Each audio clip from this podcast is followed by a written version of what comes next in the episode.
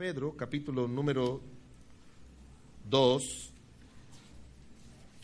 Estamos hablando acerca del futuro de la iglesia y antes de hablar del futuro de la iglesia en sentido de lo que creemos aquí, creemos en el arrebatamiento de la iglesia, creemos que habrá una, una gran tribulación, creemos que habrá un juicio final, una batalla de Armagedón, creemos que también habrá un cielo, una, un reinado de mil años, creemos en el milenio, y creemos también en cielos nuevos y tierra nueva. Antes de mirar el futuro, eh, lejano o no lejano, pero el futuro que le espera a la iglesia, lo que estamos mirando es la condición, según la Biblia, en que va la iglesia a estar antes de que el Señor venga.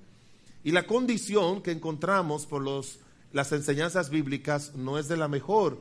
El mundo no nos va a ofrecer un ambiente bueno, cálido, para nosotros poder vivir nuestra fe. Ya miramos que en esta época hay cuatro formas en las que el mundo va a tratar de perseguir a la iglesia. Primero miramos lo que es la ridiculización, que es el de comenzar a, burlarse de la iglesia. Segundo, la confrontación. Tercero, la limitación, limitando las iglesias para sus ministerios. Y hoy estaremos terminando viendo lo que es la conformación. Quieren que nos conformemos, nos amoldemos a las eh, creencias, a las prácticas, a, las, a todas las cosas que el mundo hoy en día nos está diciendo, así es donde ustedes van a actuar. Por muchos años, hermanos, los gobernantes y la gente del mundo han respetado la iglesia. La respetan. Tienen un gran respeto. A veces cuando se hacen encuestas, las he leído en el país, una de las instituciones que tienen más credibilidad siguen siendo las iglesias. Pero eso se está reduciendo por muchas razones. Y hay una presión de grupos de Europa con tal de tirar por el suelo todo lo que es la creencia de la iglesia en Europa han comenzado un movimiento que se llama el laicismo. Laicismo viene de laico. Y es que en la constitución de la comunidad europea, cuando recién la acabaron de reformar, antes tenía el cristianismo como la religión oficial. Y ahora le quitaron el cristianismo. Ya ellos no quieren nada que ver con Dios ni las cosas de Dios. Y esa presión también la han puesto sobre los países de América y de las otras partes del mundo. Que nosotros nos conformemos a sus estilos de vida, sus creencias, que no seamos los que tengamos la voz profética, la voz de estandarte para hablar en contra de los males de hoy en día. Quieren callar la boca de la iglesia, quieren callar el testimonio de los cristianos, para que nos conformemos a este mundo y eso está haciendo mucho daño a la iglesia y eso es lo que estamos mirando fuertemente hoy en día ya en Europa, en Estados Unidos y muchas de esas cosas están llegando a nuestra nación. Mire lo que dice la Biblia en segundo libro de Pedro, capítulo 2, versículos 1 al 3. Pero hubo también falsos profetas entre el pueblo, como habrá entre vosotros falsos maestros, que introducirán encubiertamente herejías destructoras y aún negarán al Señor que los rescató, atrayendo sobre sí mismo destrucción repentinas, repentina, y muchos seguirán sus disoluciones, por causa de los cuales el camino de la verdad será blasfemado, y por avaricia harán mercadería de todos vosotros con palabras fingidas, sobre los tales ya de largo tiempo la condenación no se tarda y su perdición no se duerme. Oremos, Señor, del cielo y de la tierra, te pedimos que tú seas honrado y glorificado, porque solo tú eres digno. Eres el Dios eterno, eres el Dios poderoso, eres el Dios grande, el Dios soberano, infinito, el Dios justo y fiel. Y nosotros, tus hijos, reconocemos esa grandeza de Dios para que se traduzca en una vida de obediencia, de santidad, de fidelidad y de cercanía contigo. Señor, después de haberte adorado y exaltado, nos, sentamos a que tú nos ministres, Señor. Que tu Santo Espíritu esté obrando poderosamente, que esté obrando con poder y gran gloria en nuestras vidas, Señor. Que tú nos ayude, oh Dios, con tu poder, que tú nos ayude con tu divina gracia que tú nos ayude con tu Santo Espíritu y que tu siervo sea el instrumento tuyo para que el Espíritu de Dios ponga en mis labios lo que tú quieres poner en el corazón y en el alma de cada uno de los hermanos. Tu siervo es totalmente irrelevante. Tu siervo se declara totalmente incapaz, Señor, de decir algo. Y miedo tengo, Dios, de decir algo que venga de mí, Señor. Confío en la obra y en el control total de tu Espíritu Santo. Y si hay algún alma que en esta hora no tiene a Cristo como su Señor y Salvador, esta sea el día de su salvación. El día que Jesucristo complete la obra que ha venido haciendo de convencerle de pecado, de justicia y de juicio. Toma control de nuestras almas y de este lugar. Quita toda obra del maligno y de nuestro yo. Y glorifícate en el nombre de Jesús. Amén.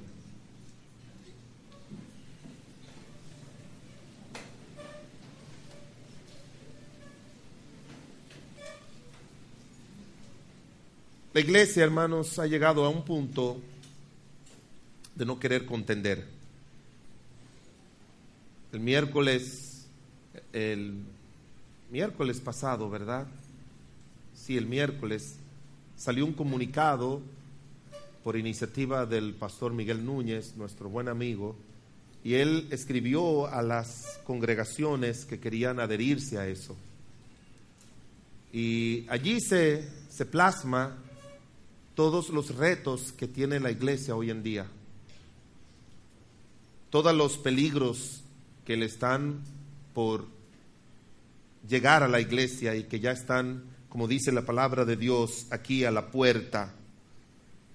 Y lo que, la razón por la que tenemos que levantar nuestra voz, a mí me, me fue un poco eh, eh, inquietante el hecho de que pusieron grupos de iglesias que estaban respaldando este comunicado pero a la misma vez ponían entre paréntesis un, número reducido de iglesias que estaban respaldando el comunicado. Cuando yo sé que esos grupos de iglesias agrupan cientos o miles de iglesias. A veces me pregunté que si era porque quizás no querían respaldar, no querían dar la cara. Supe que el supermercado Bravo que apoyó esta campaña y pagó por esta publicación ha recibido muchos y muchos ataques de los grupos que promueven la homosexualidad y el lesbianismo. Y eso es, hermanos. Hoy en día ellos quieren que tú acepte, que la iglesia acepte algo que Dios rechaza. Hay iglesias que, como dice el versículo 2, dice, y muchos seguirán. Y cuando dice muchos seguirán, no solamente se refiere a incrédulos, sino a creyentes muchos seguirán esas prácticas y ya hay iglesias que están ordenando a ministros homosexuales y lesbianas en sus congregaciones. Ya lo están haciendo, ya lo han hecho. Abiertamente, definidamente, ya están aceptándolo. Si eso es lo que la época nos manda, entonces vamos a hacerlo.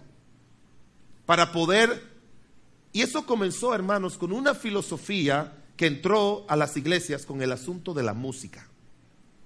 La música en la iglesia era algo que cuando la gente podía estar en una fiesta bebiendo y bailando y alguien le decía, ven a la iglesia, ellos venían y sabían que iban a encontrar algo diferente.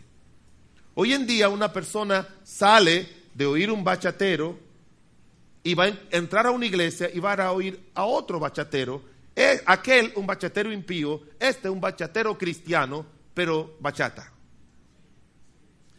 Oía a un combo tocar un merengue allá en el mundo y cuando ellos decían, vamos a la iglesia, entonces ellos decían, bueno, pero con esta ropa, eh, no, yo tengo que cambiarme esta ropa, yo, es para la iglesia. No, hoy en día las damas y los caballeros van a la iglesia como si fueran a, una fiesta con unas ropas que no son dignas de la casa de Dios. No son dignas. Y, esto no es que, que, hay iglesias que son muy conservadoras. Esto no es asunto de conservadoría. Esto es asunto de santidad. Esto es asunto de pureza.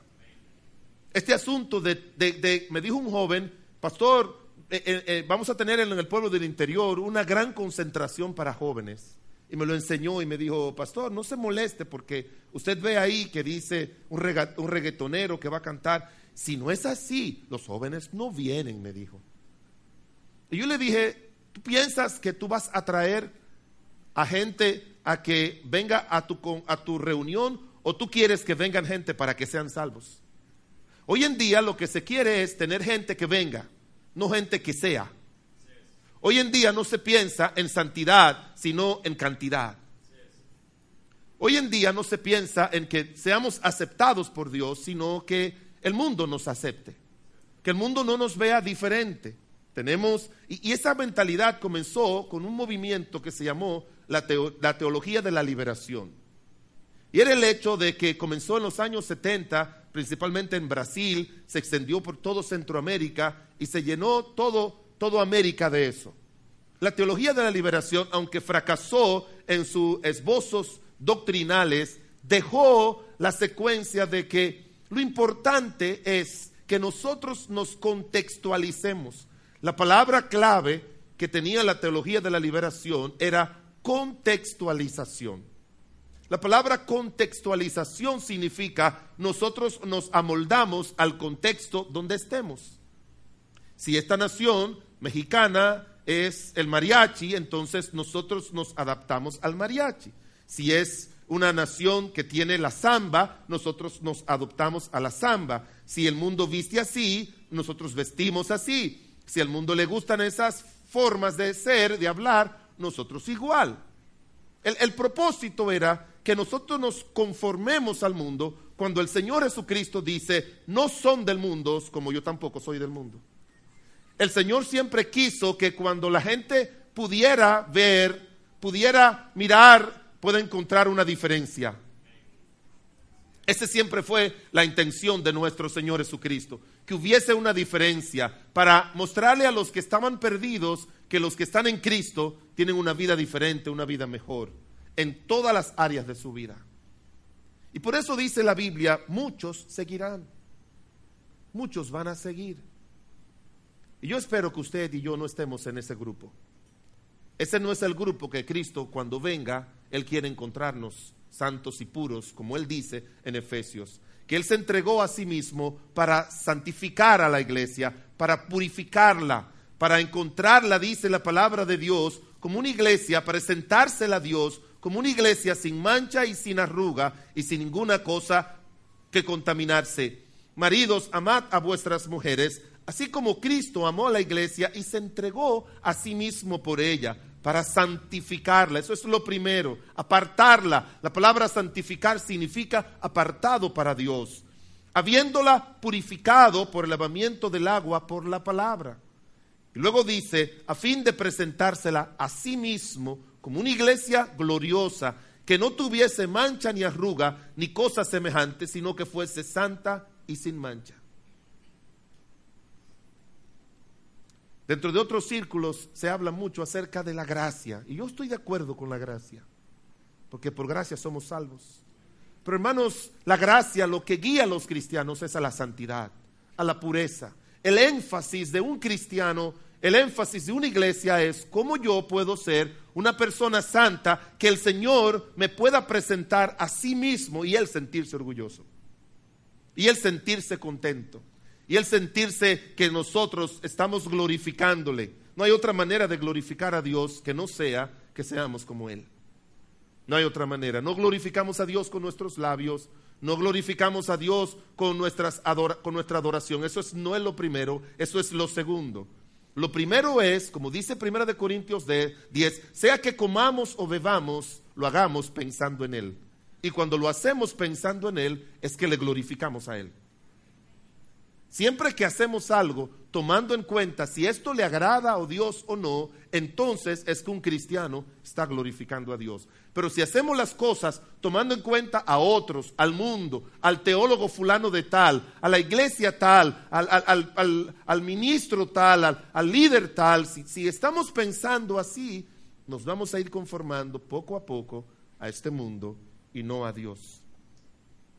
Todo ha cambiado, hermanos. Pocos de aquí están en la iglesia desde cuando yo estoy. nací en un hogar y desde que nací estoy yendo a la iglesia. Y conozco todas las congregaciones y las denominaciones del país, cuando eran pocas. En los años 60 habían pocas congregaciones pentecostales, muy pocas bautistas, algunas metodistas, templos bíblicos y otras denominaciones que ya uno conoce. Y, era, tenía un mismo perfil. Todas las congregaciones tenían un mismo perfil. Todas. No, no había diferencia. Si usted veía a una hermana caminando por ahí, usted podía decir es cristiana. Si usted veía a un joven como se comportaba, podía decir es cristiano. Si usted podía mirar a, a un joven como estaba en la universidad, cuando yo entré a la UAS en el año 75, había muy pocos cristianos, muy pocos cristianos. Pero la gente sabía que eran cristianos. La gente podía entender por, muchas maneras que era cristiano. Pero hoy en día, hermanos, es, a veces alguien me dice, yo soy cristiano y, y yo no estoy juzgando a nadie, pero yo digo, wow, wow. Y la gente del mundo también dice, ¿qué tipo de cristiano es este?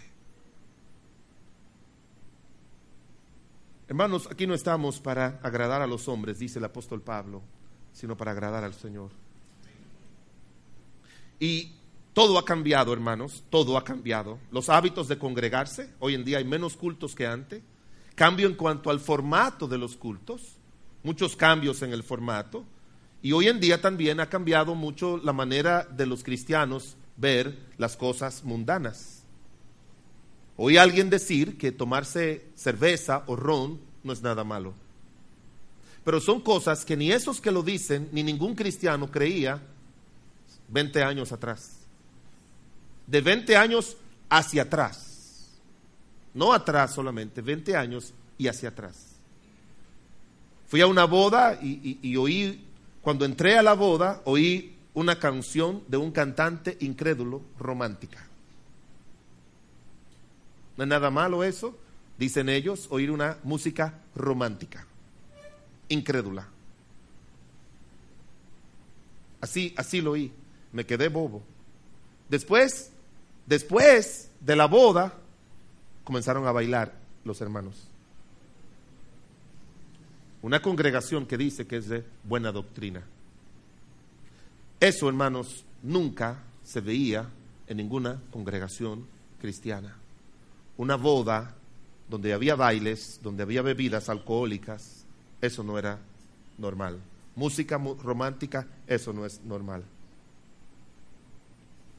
Esa es una, esa es una manera de irse conformando a este siglo, quitando esos aspectos que son claros que el Espíritu Santo había puesto en el corazón de los cristianos por tanto tiempo. La iglesia, mire, la iglesia está bajo, fue entregada por Cristo a la palabra de Dios y al Espíritu Santo. Aquellas cosas que los cristianos no practicaban, pero que no hay algo que lo condenara en la Biblia, el Espíritu Santo ponía en aquellos hombres y mujeres que esas cosas no debían practicarse. A veces no tenemos una base bíblica para decir, bueno, no se puede usar droga. Yo no, yo no encuentro una base bíblica para eso. Pero el Espíritu Santo siempre le puso, igual con el cigarrillo, el alcohol y todos sus hábitos tóxicos. Siempre se ha dicho de una historia que yo no le he leído, pero siempre le he oído, de que un gran predicador, Carlos Spurgeon, cuando el tabaco, que era algo propio de, de los indígenas de América, cuando fue el descubrimiento de América, comenzó a llegar a Europa una serie de productos que antes no existían. Usted, no se va, usted se va a sorprender que en Europa se come, la base de la comida es la carne y la papa. Pero la papa es un producto de América. El tabaco igual. Eran productos propios de aquí, que no existían en esos lugares y lo llevaron allá. Y siempre he oído la tradición de que el, el predicador Carlos Spurgeon, él tomaba esos puros y lo fumaba, porque él entendía, ¿verdad? Era algo nuevo. No se podía decir que era un vicio porque era algo nuevo. Y dicen que él un día fue a una tienda y había un letrero con él fumando y decía, los, use los cigarrillos que usa el predicador Carlos Spurgeon. Y dice que él decidió dejar de hacerlo. El punto, hermanos, es que los cristianos, de la manera inocente o no, yo estoy seguro que Carlos Spurgeon lo hizo muy inocentemente. El que lo hace ahora no lo hace inocentemente. Porque los mismos, las mismas cosas que la iglesia siempre dijo que eran malas por muchos años, llegó un día que los impíos tuvieron que reconocerlo y ahora le ponen a los anuncios de bebidas alcohólicas y de cigarrillo que el fumar o el beber es perjudiciar a la salud llegaron a coincidir con la iglesia. El problema ahora es que la iglesia quiere coincidir con el mundo. Y esas cosas, hermanos, dañan nuestro cuerpo, que como dice la Biblia, es templo del Espíritu Santo.